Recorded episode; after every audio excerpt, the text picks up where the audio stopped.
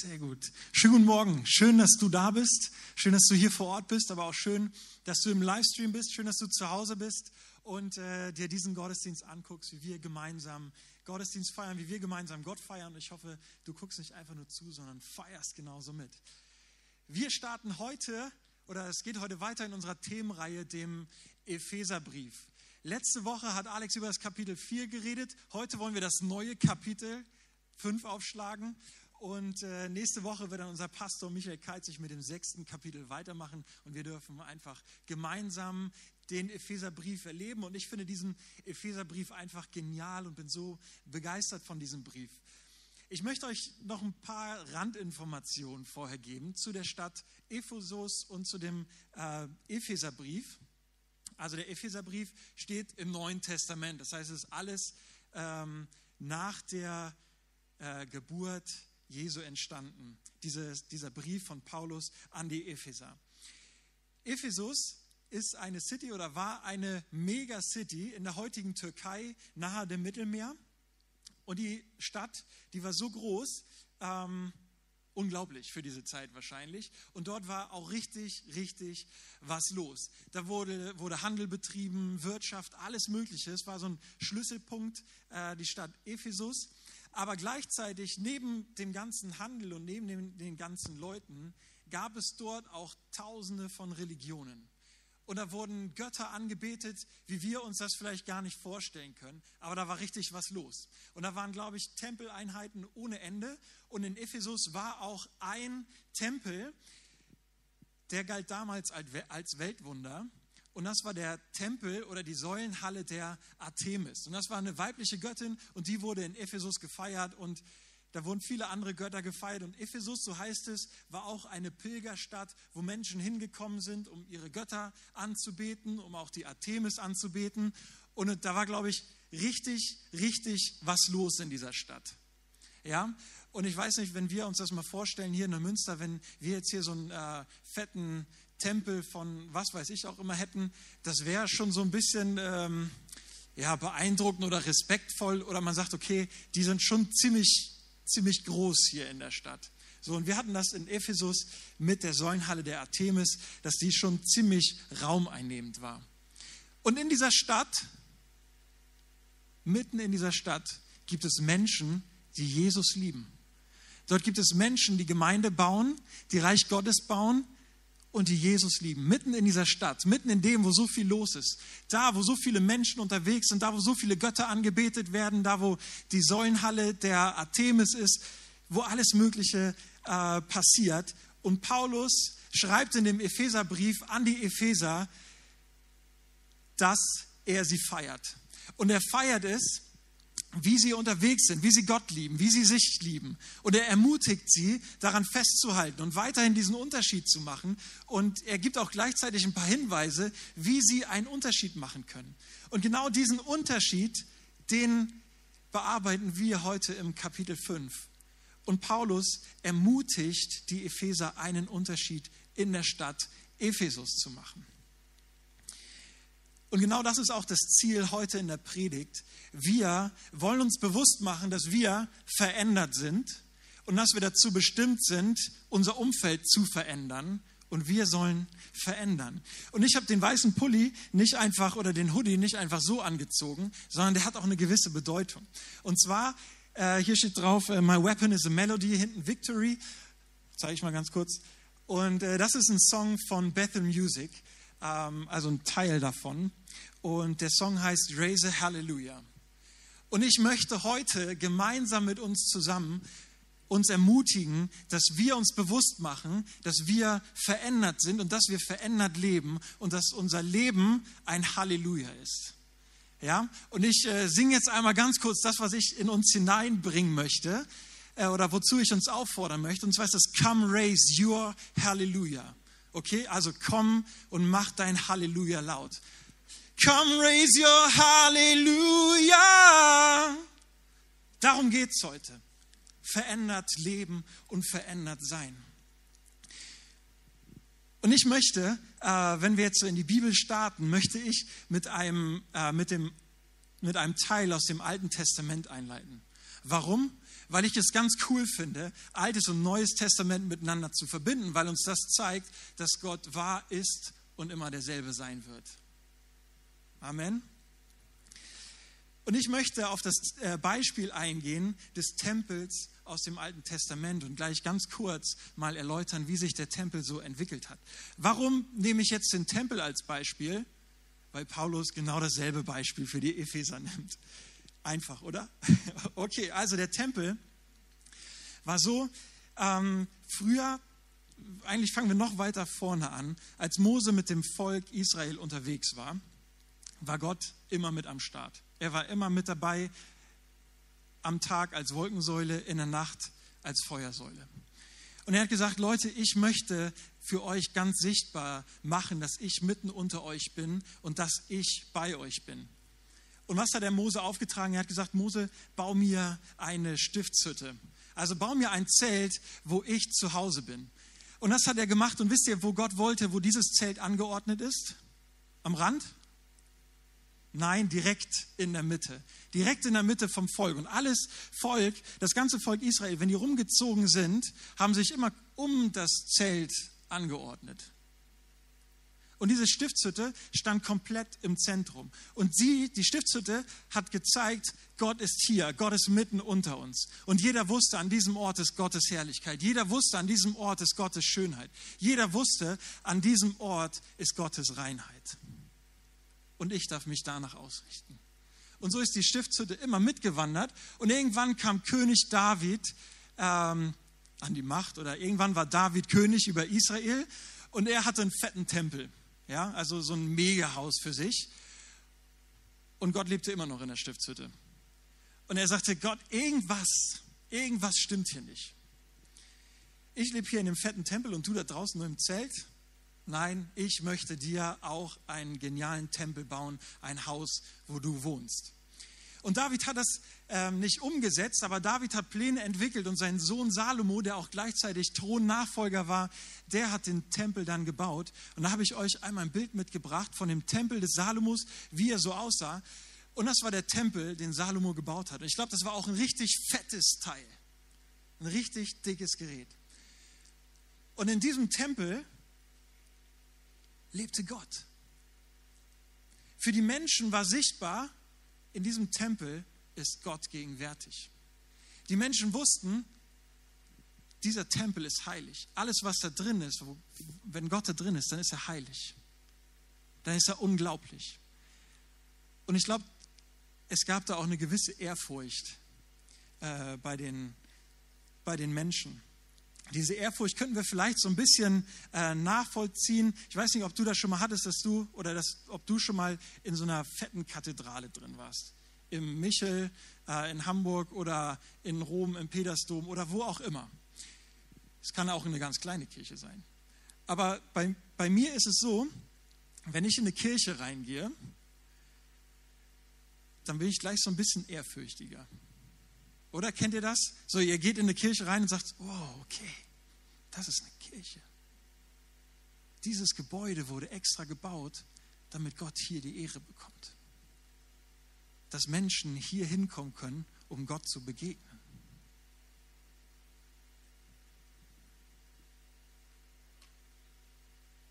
Kennt ihr das?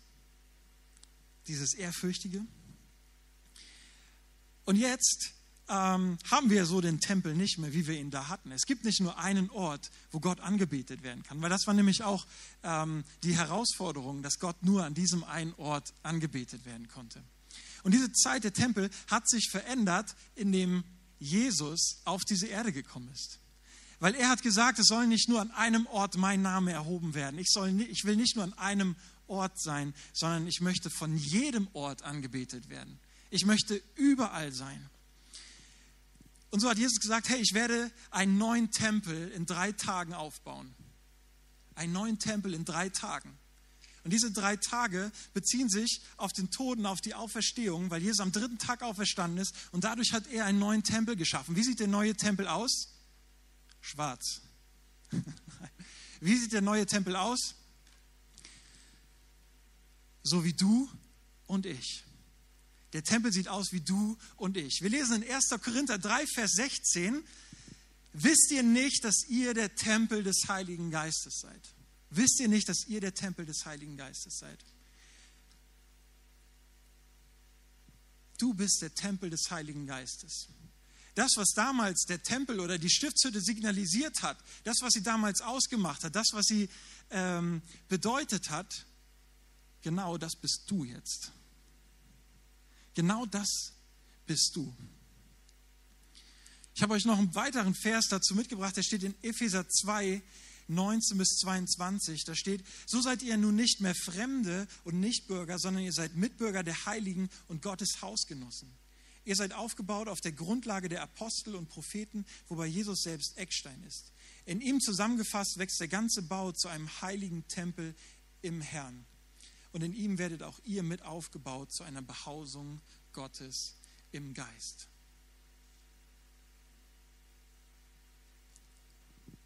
Das heißt, der Tempel im Neuen Testament, du und ich, wir haben genau dieselbe Bedeutung wie der Tempel im Alten Testament.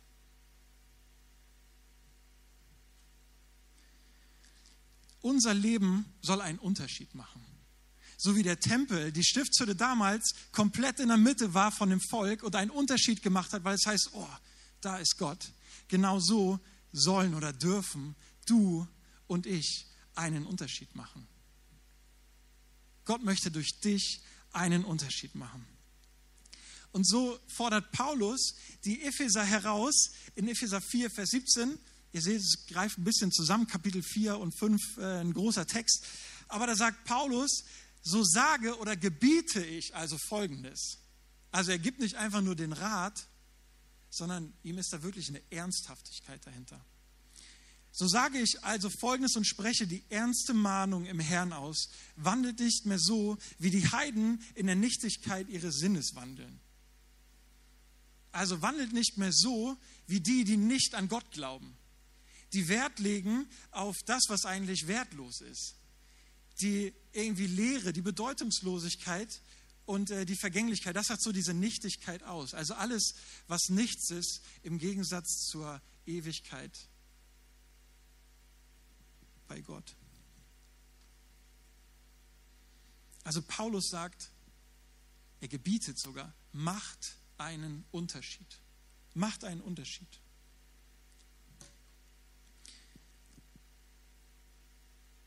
Wie machen wir den Unterschied? Wie dürfen wir den Unterschied machen?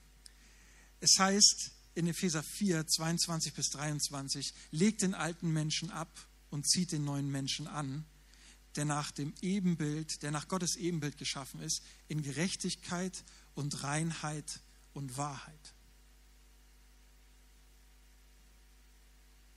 Legt den alten Menschen ab und zieht den neuen Menschen an, der nach Gottes Ebenbild geschaffen ist, in Gerechtigkeit und Reinheit und Wahrheit.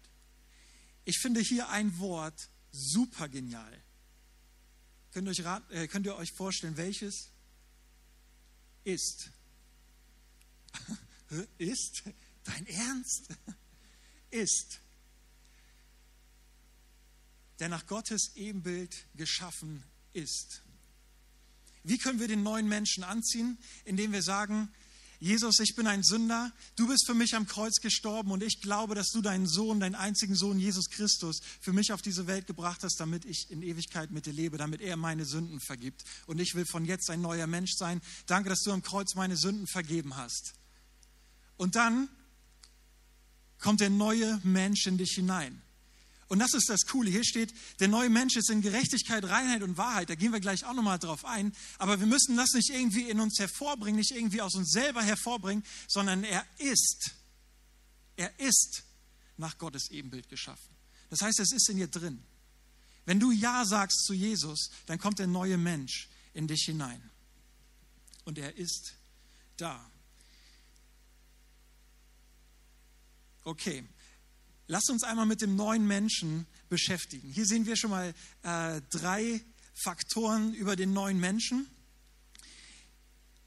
Legt den alten Menschen ab und zieht den neuen Menschen an, der nach Gottes Ebenbild geschaffen ist, in Gerechtigkeit, in Reinheit und in Wahrheit. Okay, also der neue Mensch ist in Gerechtigkeit, Reinheit und Wahrheit. Dann gibt es noch eine zweite Stelle, die steht in Epheser 5, endlich wieder Kapitel 5, die steht in Epheser 5, führt euren Wandel als Kinder des Lichts. Die Frucht des Lichts erweist sich nämlich in lauter Gütigkeit, Gerechtigkeit und Wahrheit und prüft dabei, was dem Herrn wohlgefällig ist. Vier Indizien, die wir aus dem Epheserbrief herausnehmen, wie der neue Mensch ist, was bereits in uns ist, was nur rauskommen muss. Wahrheit, Gerechtigkeit, Gütigkeit und Heiligkeit.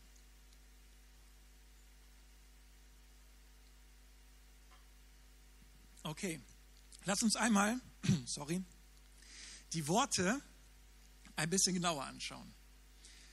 Wahrheit. Was ist Wahrheit? Ich lese eine kleine Definition vor, vielleicht ein bisschen langsamer, falls ihr mitschreiben wollt, aber okay. Also die Wahrheit bezieht sich auf die Wirklichkeit Gottes. Es zeigt die göttliche Kraft darin, dass sie den in Sünde, Lüge und Selbstsucht gefangenen Menschen frei macht zur unverstellten Wahrnehmung der Wirklichkeit und zu einem Wandel der Wahrheit. Also die Wahrheit in uns zeigt die Wirklichkeit Gottes. Erinnert ihr euch an den Tempel? Der Tempel zeigt die Wirklichkeit Gottes. Gott ist hier. Der neue Mensch ist in Wahrheit geschaffen. Das heißt, die Gerechtigkeit, äh, nicht Gerechtigkeit kommt später, die Wirklichkeit Gottes lebt in uns und darf durch uns sichtbar sein. Okay? Come raise your Hallelujah.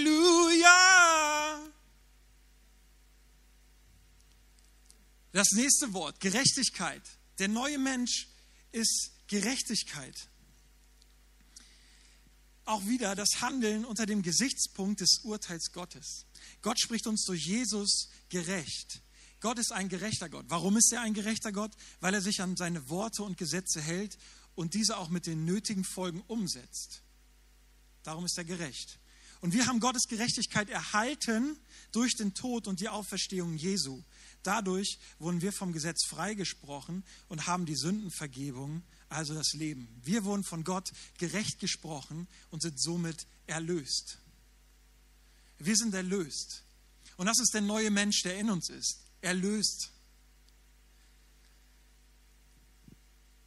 Ich tausche die letzten beiden einmal, habe ich erst heute Morgen gemacht, darum ist das noch nicht auf der Prise drauf.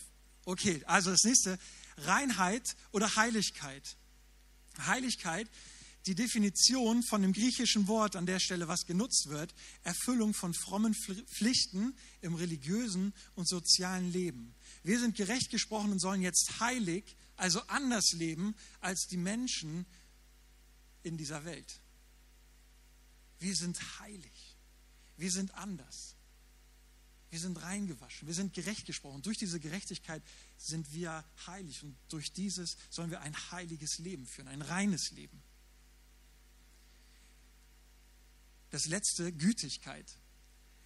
Gütigkeit, als ich das gelesen habe, auch in, ähm, in den Versen vorher äh, zeigt sich in, also der neue Mensch zeigt sich in Güte. Da dachte ich, okay, Güte ist so Friede, er ist äh, immer gut drauf, ja, er ist freundlich und äh, duldet alles. Aber passt mal auf, was hier für ein griechisches Wort steht von der Definition her. Okay? Also super spannend. Etwas aktiv tun. Etwas aktiv tun? Wow aktiv sein für Güte und Wahrheit durch Korrektur und oder Zurechtweisung. Also Gütigkeit ist keine Passivität, sondern Gütigkeit ist eine Aktivität. Durch, durch diese Gütigkeit, die durch den neuen Menschen in uns hineingelegt ist, sollen wir nicht passiv sein, sondern aktiv sein. Und da habe ich zwei weitere Verse für euch, die ich so mitten so vorlese. 2. Timotheus 4, 2 Vers 4, da steht, haltet durch, da schreibt Paulus an Timotheus, einen jungen Pastor, haltet durch, ob die Zeit günstig ist oder nicht. In aller Geduld und mit guter Lehre sollst du die Menschen zurechtweisen, tadeln und ermutigen. Okay, das schreibt Paulus einem Pastor. Hm? Eigentlich soll ein Pastor mich doch nur ermutigen und nicht tadeln. Aber dieser Tadel ist wichtig, um auf Missstände aufmerksam zu machen. Epheser 5, ja, wieder ein Vers aus Kapitel 5, habt nichts gemeinsam mit den Werken der Finsternis, sondern stellt sie vielmehr bloß. habe nichts gemeinsam damit, aber stellt sie bloß. Das ist Gütigkeit. Gütigkeit ist ein Aufdecken von falschen Sachen. Gütigkeit ist ein Ermahnen, ein Richtung geben, ein Formen. Und so ist der neue Mensch geschaffen in Wahrheit, Gerechtigkeit, Gütig und Heiligkeit. Und Paulus schreibt hier, folgt also dem Vorbild Gottes. Das ist das Vorbild Gottes. Warum? Weil wir nach dem Ebenbild Gottes geschaffen sind. Das Ebenbild Gottes ist der neue Mensch und somit ein Vorbild. Folgt also dem Vorbild Gottes nach als von ihm geliebte Kinder und wandelt in der Liebe. Wandelt in der Liebe. Man könnte auch alle diese vier Punkte, könnte man auch ohne Liebe leben. Aber wie wäre das? Wie wäre das, wenn man die Punkte ohne Liebe lebt? So die Wahrheit, die Wirklichkeit Gottes in uns, ja, kann uns ganz schnell hochmütig machen. So, oh, Gott ist in mir. Oder Gerechtigkeit. Ich bin gerecht gesprochen. Ich habe nichts. Ich habe meine weiße Weste. Und du? Heiligkeit. Ja? Oh, ich bin heilig. Ich bin viel besser als du. Oder Gütigkeit, die Zurechtweisung. Also da musst du noch mal ran. Ne? Kannst dir gerne mein Leben angucken, wie ich das mache. Äh, du müsstest da noch mal ein bisschen Veränderungen mit reinbringen, damit du genauso wie ich bist, mit der weißen Weste. Das sind so kurze Beispiele, wenn wir das ohne Liebe machen würden. Aber Paulus schreibt hier, folgt also dem Vorbild Gottes nach als von ihm geliebte Kinder und wandelt in der Liebe. Wir dürfen den neuen Menschen sehen aus der Perspektive, dass wir es empfangen haben, weil wir geliebte Kinder Gottes sind. Und weil er uns liebt, hat er den neuen Menschen in uns hineingesetzt. Hat er sein Ebenbild in uns hineingesetzt. Wow, wie genial ist das? Und genau das dürfen wir aus Liebe weitergeben. Genau das dürfen wir aus Liebe weitergeben. Warum sollen wir es weitergeben? Weil Gott uns dafür bestimmt hat, weil er dich dafür bestimmt hat. Durch dich will Gott sichtbar werden. Come raise your hallelujah. Vielleicht fragst du dich, okay, wie kann ich denn jetzt ganz konkret einen Unterschied machen? Und die Bibel wäre nicht die Bibel, wenn sie uns auch darauf eine Antwort gibt oder Paulus hier ganz klar eine Antwort gibt, was die Epheser für einen Unterschied machen können. Und die wollen wir uns einmal gerade anschauen. Er sagt, lügt nicht, sondern sprecht die Wahrheit. Sündigt nicht im Zorn. Sündigt nicht im Zorn. Ja, wenn wir zornig sind, wenn wir sauer sind, dann sollen wir schnell sein zur Vergebung, damit wir nicht anfangen zu sündigen, damit wir dem anderen nicht Unrecht tun. Der nächste Punkt stehlt nicht, sondern geht arbeiten, damit ihr euch versorgt, aber damit ihr auch noch anderen geben könnt. Redet nicht hässlich übereinander. So steht es, redet nicht hässlich übereinander sondern gibt da, wo es Not tut, Ermutigendes weiter, damit es dem Hörer ein Segen wird. Macht den Heiligen Geist nicht traurig, indem er nicht das tut, was der Wille Gottes ist. Was ist der Wille Gottes? Der Wille Gottes ist alles Gute, alles Vollkommene, alles Wohlgefällige. Und wisst ihr, was noch der Wille Gottes ist?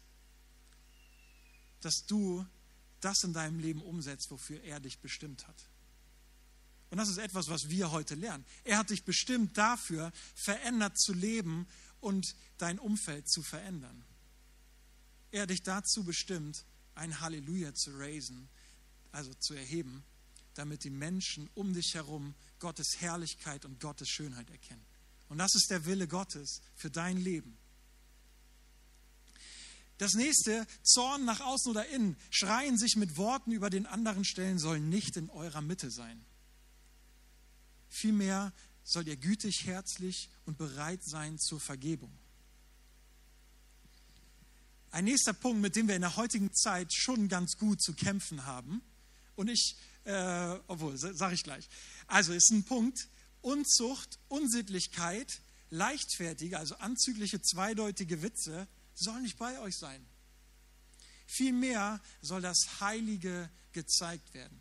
Vielmehr soll das Heilige gezeigt werden. Wenn wir uns umschauen in, unserer, in unserem Umfeld, was da alles los ist an Unzucht, also an äh, unreiner Sexualität. Ja, Gott hat die Sexualität geschaffen für Mann und Frau in der Ehe, damit sie dort eins werden und sich äh, verbinden und dort eine so geniale Intimität erleben können. Dafür hat Gott Sexualität geschaffen. Nicht für das, was wir draußen sehen, dass äh, wir äh, an der Tanke die, die ähm, die Zeitung sehen, wo die Frauen entkleidet sind oder dass wir im Fernsehen sonst irgendwas sehen, wo äh, nicht diese göttliche Sexualität gelebt wird. Und genau da sollen wir einen Unterschied machen. Wie schwer fällt es uns manchmal, nicht diese leichtfertigen oder zweideutigen Witze zu machen. Ich meine, das ist doch heute fast irgendwie Normalität, oder? Kann man einen Witz machen, der nicht gleich zweideutig ist?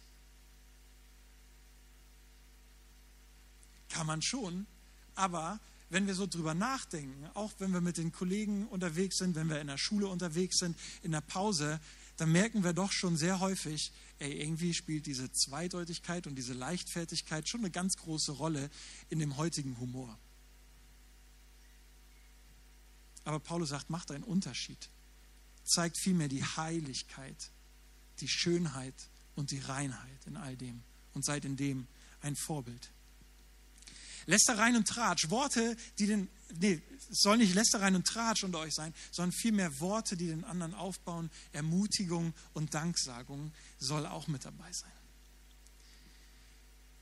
Also Paulus zählt hier ganz klare Unterschiede auf von dem, was äh, alles nicht göttlich ist und von dem, wie wir einen Unterschied mit in diese Punkte hineinbringen können.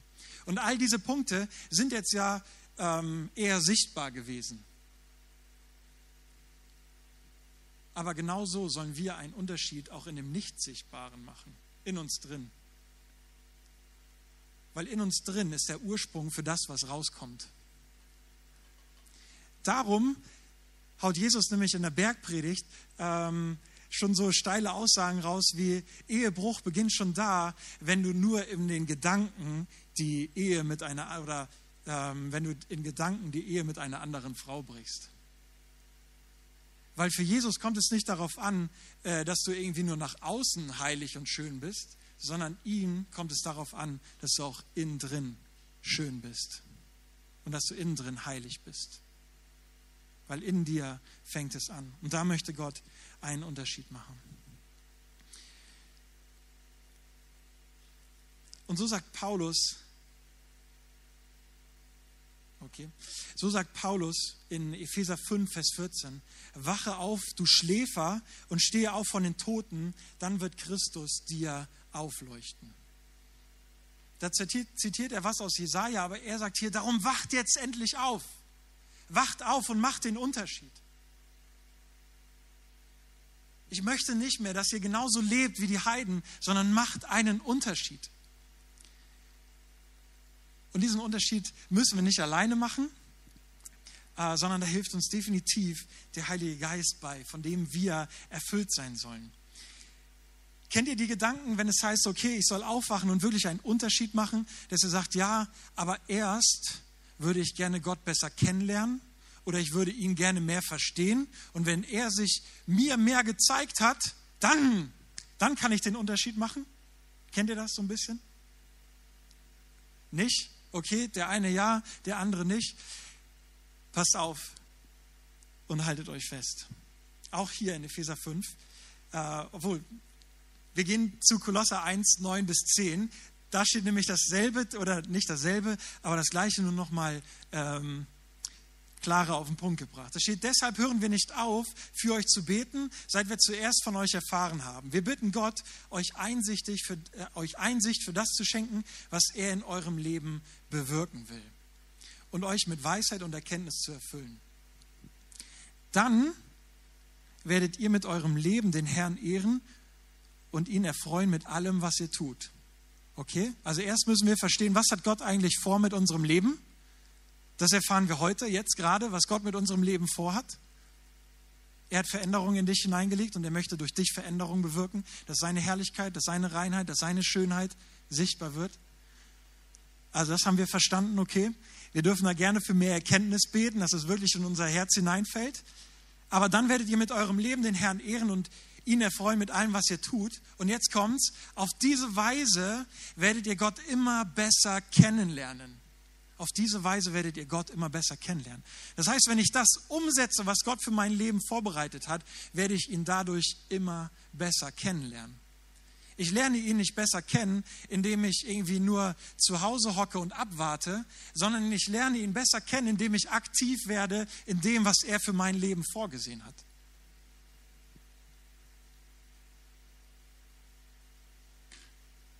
Jesus sagt, ihr seid das Salz der Erde, ihr seid das Licht der Welt. Wir dürfen einen Unterschied machen. Aber wisst ihr, dieser Unterschied ist nicht immer so leicht. Das heißt, wenn wir diesen Unterschied machen, dann müssen wir es wollen. Wir lesen die Verse, ihr seid das Salz der Erde, ihr seid das Licht der Welt und sind, glaube ich, erstmal so voll hellauf begeistert, oder? Sagen, yes, Salz ist so gut. Wenn wir eine Suppe machen, dann muss Salz mit rein. Wenn wir Nudeln machen, wenn wir Nudeln kochen, dann muss Salz mit rein. Aber habt ihr schon mal eine offene Wunde in Salzwasser gehalten? Es brennt erstmal. Es brennt erstmal. Aber wisst ihr, was die Folge daraus ist? Eine viel schnellere Heilung. Das heißt, einen Unterschied zu machen ist erstmal nicht leicht, aber es hat geniale Folgen. Genauso wie mit dem Licht. Äh, wer hat ein dunkles Schlafzimmer? Wenn er schläft, wer schläft gerne im Dunkeln? Ja, ich mache das gerne. Äh, wenn man dann so ein bisschen müde ist, schiebt man hier eher so auf. Ja, es fällt irgendwie schwer, die Augen aufzumachen. So, und dann kommt Mutti, der Partner oder die Kinder rein, Licht an und du, nein, ah! Licht tut erstmal weh, wenn man die Augen zu hatte und sich die Augen noch nicht an das Licht gewöhnt haben. Aber wir wissen, am Anfang tut es vielleicht weh, aber hinterher sind wir begeistert durch das Licht, dass wir sehen können, dass wir in den Tag starten können, dass wir uns gegenseitig sehen. Davon sind wir begeistert. Und wir dürfen Salz und Licht sein. Diesen Unterschied müssen wir nicht aus unserer eigenen Kraft machen. Diesen Unterschied dürfen wir durch Gott machen, durch den neuen Mensch. Ja, wir sind der Tempel des Heiligen Geistes. Das heißt, Gott lebt in uns. Und der Heilige Geist gibt uns Power dafür. Und dieser neue Mensch in Power des Heiligen Geistes, der möchte rauskommen. Und wir müssen den neuen Menschen zur Seite schieben. Wir müssen die Sünde zur Seite schieben in uns. Wir müssen sie raushauen aus dem Leben. Überall da, wo wir faule Kompromisse machen, das müssen wir rausschieben. Überall da, wo wir äh, in Unzucht leben, wo wir komische Witze machen, wo wir äh, hässlich über den anderen reden, wo wir stehlen, wo wir lügen. Das müssen wir zur Seite schieben, damit der neue Mensch rauskommt und die Schönheit Gottes zu sehen ist. Und das ist nicht so, dass es erst passieren muss, sondern es ist ein Weg dahin. Und wir dürfen Tag für Tag mit Gott unterwegs sein und äh, die Sünde aus unserem Leben schieben und unsere Verhaltensmuster verändern, damit das Halleluja noch größer wird in und durch unser Leben.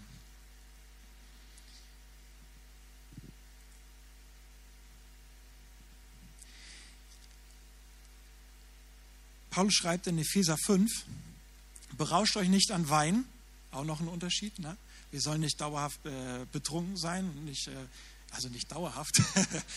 Ist gut, wenn mal fünf Minuten dazwischen liegen und du nüchtern bist. Nein. Also wir sollen uns, uns nicht berauschen an Wein, sondern vielmehr sollen wir voll Geistes werden, wodurch man auch singt, aber zueinander. Wir sollen singen zueinander mit Psalmen, Lobgesang und durch Lieder reden und dem Herrn in eurem Herzen singen und spielen. Und wir sollen Gott, dem Vater, alle Zeit Dank sagen in allem durch Jesus Christus. Und ich glaube, hier steht ganz bewusst drin, dass man das nicht alleine machen soll. Oder also du darfst es alleine machen. Aber Paulus sagt, hey, wenn ihr voll Heiligen Geistes seid, dann kommt zusammen und ehrt Gott durch Lobgesang, indem ihr ihm zusammen dankt. Weil ich glaube, dass ein Leben in echter Einheit zu einem Leben in echter Reinheit oder in echter Heiligkeit führt. Weil wir uns gegenseitig auf Missstände in unserem Leben aufmerksam machen können. Weil wir dem Vorbild Gottes in Liebe folgen. Wenn wir diese Einheit leben, entsteht die Reinheit in uns. Und was ist seine Absicht? Epheser 5, 25, Vers 27. Was ist die Absicht Jesu? Wie auch Christus die Gemeinde geliebt und sich für sie hingegeben hat, um sie zu heiligen, nachdem er sie durch das Wasserbad im Wort gereinigt hat, um so die Gemeinde vor sich selbst in herrlicher Schönheit hinzustellen, ohne Flecken und Runzeln oder irgendeinen derartigen Fehler, vielmehr so, dass sie heilig und ohne Tadel sei. Das ist das, was Jesus durch uns, durch dich bewirken möchte. Jesus möchte dich schön machen. Jesus will dich unglaublich schön machen, will uns unglaublich schön machen, ohne Flecken. Er will, dass der neue Mensch komplett in uns hervorkommt, zu seiner Ehre.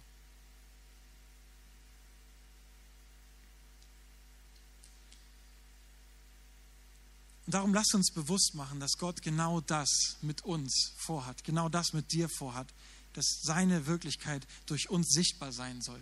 Und Gott hat es nicht einfach so gemacht, dass du zu, aus Zufall in dieser Zeit an diesem Ort bist, sondern Gott, Gott hat es beabsichtigt, dass du zu dieser Zeit an diesem Ort bist. Gott hat es beabsichtigt, dass du zu dieser Zeit in deiner Familie bist. Gott hat es beabsichtigt, dass du zu dieser Zeit in deiner Schulklasse bist und dass du auf deiner Arbeit mit deinen Arbeitskollegen zusammen bist, damit durch dich die Schönheit Gottes sichtbar wird und durch dich Menschen Gott erleben dürfen. Und so lasst uns unser Halleluja raisen. Lasst uns in all die Verwirrung, die gerade da ist, lasst uns in all diese Verwirrung Wahrheit hineinbringen. Lasst uns in all der Toleranz ich habe ein bisschen Herausforderung mit dem Begriff Toleranz, weil man keine eigene Meinung eigentlich haben darf, sondern alles tolerieren muss und für sich alles als richtig benennen muss. Also lasst uns in dieser Toleranz Güte und Richtung weitergeben. Lasst uns in aller Ungerechtigkeit Gottes Gerechtigkeit weitergeben. Und lasst uns in aller Unzucht und in aller Unmoral Gottes Reinheit weitergeben und lasst sie aufleuchten. Come raise your hallelujah. Yes, sehr gut. Da habe ich ein Halleluja gehört. Gott hat dich ganz bewusst positioniert. Und ich möchte dich ermutigen, nicht everybody's darling zu sein, sondern dass du der Darling of the everlasting one wirst. Also der Liebhaber von dem ewigen Gott. Und lasst uns Schluss machen mit irgendwie Kompromissen in uns. Manchmal machen wir, glaube ich, Kompromisse, dass wir sagen, ah, okay, die kleine Lüge, die hat jetzt irgendwie gepasst. Oder das mache ich, war okay, ich glaube, Gott hat da kein Problem mit. Oder äh, dass ich äh, den Eltern 10-Euro-Schein aus dem Portemonnaie genommen habe. Ja, Gott versorgt und macht dies und das. Wie auch immer. Ich glaube, manchmal machen wir so komische Kompromisse mit uns, dass wir sagen, okay, das war nicht so gut. Ich glaube, Gott sieht es nicht als okay, aber ich habe dafür das und das gemacht und darum ist das wieder in Ordnung für mich. Aber Jesus hat damals alle Händler vom Tempel rausgeschmissen. Warum? Damit wieder ein freier Zugang für Menschen da ist, dass sie Gott erleben, dass sie Gott erkennen und zu Gott kommen können. Und so lasst uns auch aufhören zu handeln mit uns selber, in uns. Und lasst den neuen Menschen hervorkommen, dass wir verändert leben und dass wir eine Veränderung in unser Umfeld hineinbringen. Amen. So raise your hallelujah. Alright, komm, lass uns aufstehen und beten. Die Band kann auch gerne nach vorne. Und ich möchte, dass wir, oder ich würde es so feiern, dass wir uns das bewusst machen, dass wir in diese Zeit gestellt sind, um eine Veränderung zu machen, um Gottes Wirklichkeit, um Gottes Realität in diese Welt hineinzubringen und seine Gerechtigkeit und seine Güte mit hineinzubringen, was er durch den neuen Menschen in uns hineingelegt hat. Und ich möchte dafür jetzt beten, dass wir ermutigt werden, dass wir begeistert werden für das, was der Wille Gottes über unser Leben ist und dass das sichtbar wird und dass wir für Gott bereitstehen und dass sein Wille, den er für uns vorgesehen hat, wirklich sichtbar wird und Menschen zu Gott kommen. Gott, ich danke dir für dein wunderbares Wort. Ich danke dir, dass wir aus deinem Wort heraus leben können, dass wir aus deinem Wort heraus lesen und lernen können. Gott, ich danke dir, dass du ein Gott bist voller Liebe, voller Heiligkeit, voller Wirklichkeit und voller Gerechtigkeit. Und ich danke dir, dass du de, mit deinem Ebenbild in uns lebst, wenn wir Ja zu dir gesagt haben. Gott, und wir wollen den neuen Menschen wirklich komplett rauskommen lassen. Wir wollen alles zur Seite schieben, was dir nicht gefällt, was gegen deinen Willen ist, was gegen deine Reinheit ist, was gegen deine Schönheit ist. Gott, wir wollen einen Unterschied machen in dieser Welt. Wir wollen Salz und Licht sein. Und auch wenn es manchmal herausfordernd ist und unbequem ist, wollen wir wirklich einen Unterschied machen in dieser Welt, in dieser Zeit, in dem Umfeld, wo wir sind. Heiliger Geist, ich danke dir, dass wir es nicht alleine machen müssen, sondern dass du in uns lebst und dass du uns deine Kraft schenkst dafür, diesen Unterschied zu machen. Gott, es ist so wunderbar, mit dir zu leben.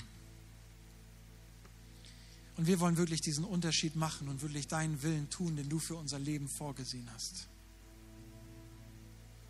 Gott, wir wollen dir alle Ehre geben durch unser Leben. Wir wollen dir unser Halleluja singen, dass die Menschen dich erkennen und dass wir dich mehr und mehr erkennen, indem wir deinen Willen tun. Amen.